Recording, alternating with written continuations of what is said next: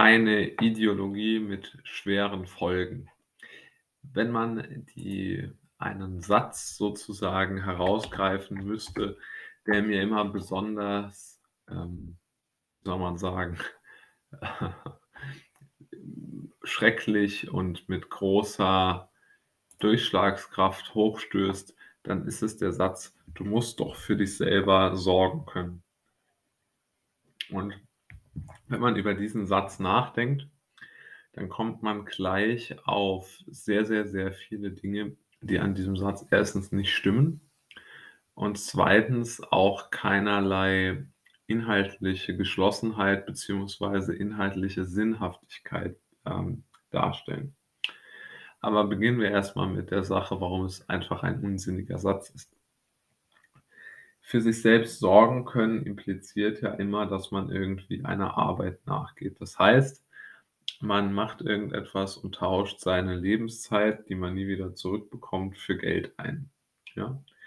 Und in diesem Satz schwingt ja mit, es ist vollkommen egal, was du tust und machst, so äh, sondern es geht wirklich rein darum, dass du irgendwie deine Lebenszeit monetarisierst, wenn man so will. Ja, also das ist sozusagen das Grundaxiom, unter dem das alles läuft, ne? Also, in dem Satz, du äh, du musst für dich selbst sorgen, steckt also der Satz drin, dein Leben und da also deine Lebenszeit und damit dein Leben ist hat keinen tatsächlichen Wert, sondern wird nur dadurch wertvoll, indem du sie an jemand anderen weitergibst, ja?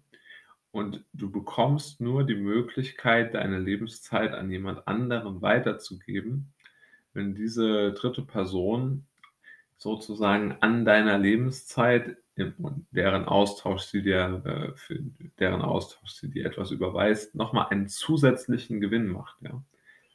Denn sonst wird, ähm, niemand auf die Idee kommen, dir einen Betrag für deine Lebenszeit anzubieten, wenn er nicht darauf noch einen Gewinn erzielen würde.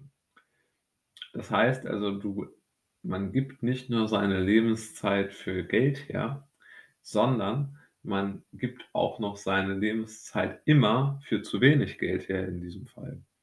Weil natürlich, äh, der Mensch, der einen dafür bezahlt, was man auch immer tut, verdient natürlich an einem selbst noch Geld, sonst würde er das ja nicht tun. Also, ich denke, das ist eine Sache, über die viel zu wenig nachgedacht wird, aber die extrem offensichtlich ist natürlich.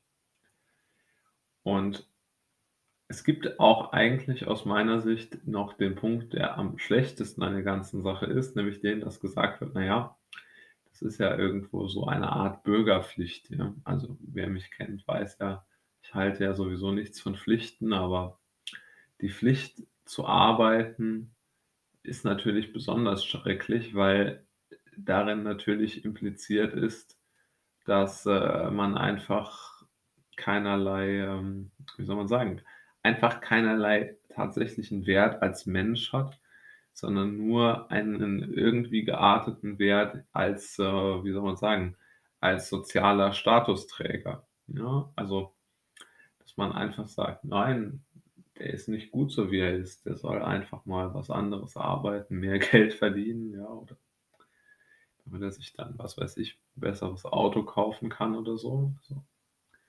Dann sind wir wieder beim Materialismus, aber ich glaube tatsächlich, dass das größte Problem einfach ist, dass der Mensch wirklich das einzige Tier ist, das sich selbst nicht akzeptieren kann, sondern irgendwie ein so komplexes System geschaffen hat, in dem er nur dann akzeptiert wird, wenn er seine Lebenszeit an ein anderes Tier abgibt, ja? Und das ist natürlich wirklich eine absolut absurde Idee. Also, da kann man ja wirklich, äh, eigentlich nur mit dem Kopf schütteln. Und die besonders, äh, wie soll man sagen wenn man das besonders Bemerkenswerte ist ja, dass diese Lebenszeit, die man abgibt, jetzt nicht direkt, ähm, wie soll man sagen, keine direkte Konnotation oder oder keine direkte Übertragung oder Inbezugnahme darauf hat, wie viel man denn für seine Abwesenheit vom Leben bekommt, sondern dass es dort eine sehr, sehr große Varianz gibt, die rein zufällig gewählt ist, nämlich mit der Geburt. Also bei der Geburt wird entschieden, wer welchen Betrag für eine Stunde seiner Lebenszeit sozusagen im Austausch bekommt. Denn wie alle wissen, und es gibt darüber zahlreiche Studien, die zeigen, dass es keinerlei soziale Durchlässigkeit gibt. Das heißt, die Menschen, die arm geboren sind, werden ihr Leben lang auch arm bleiben und auch niemals irgendwie aus diesem Hamsterrad der Erwerbsarbeit entfliehen können.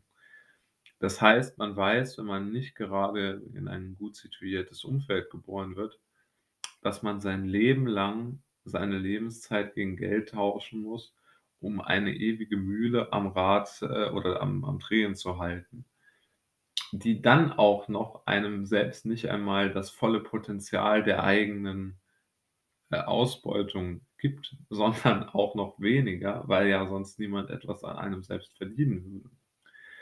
Also das ist wirklich ein System, das sich noch kein anderes Tier ausgedacht hat. Und ich sehe ja auch ehrlich gesagt darin nicht den Vorteil.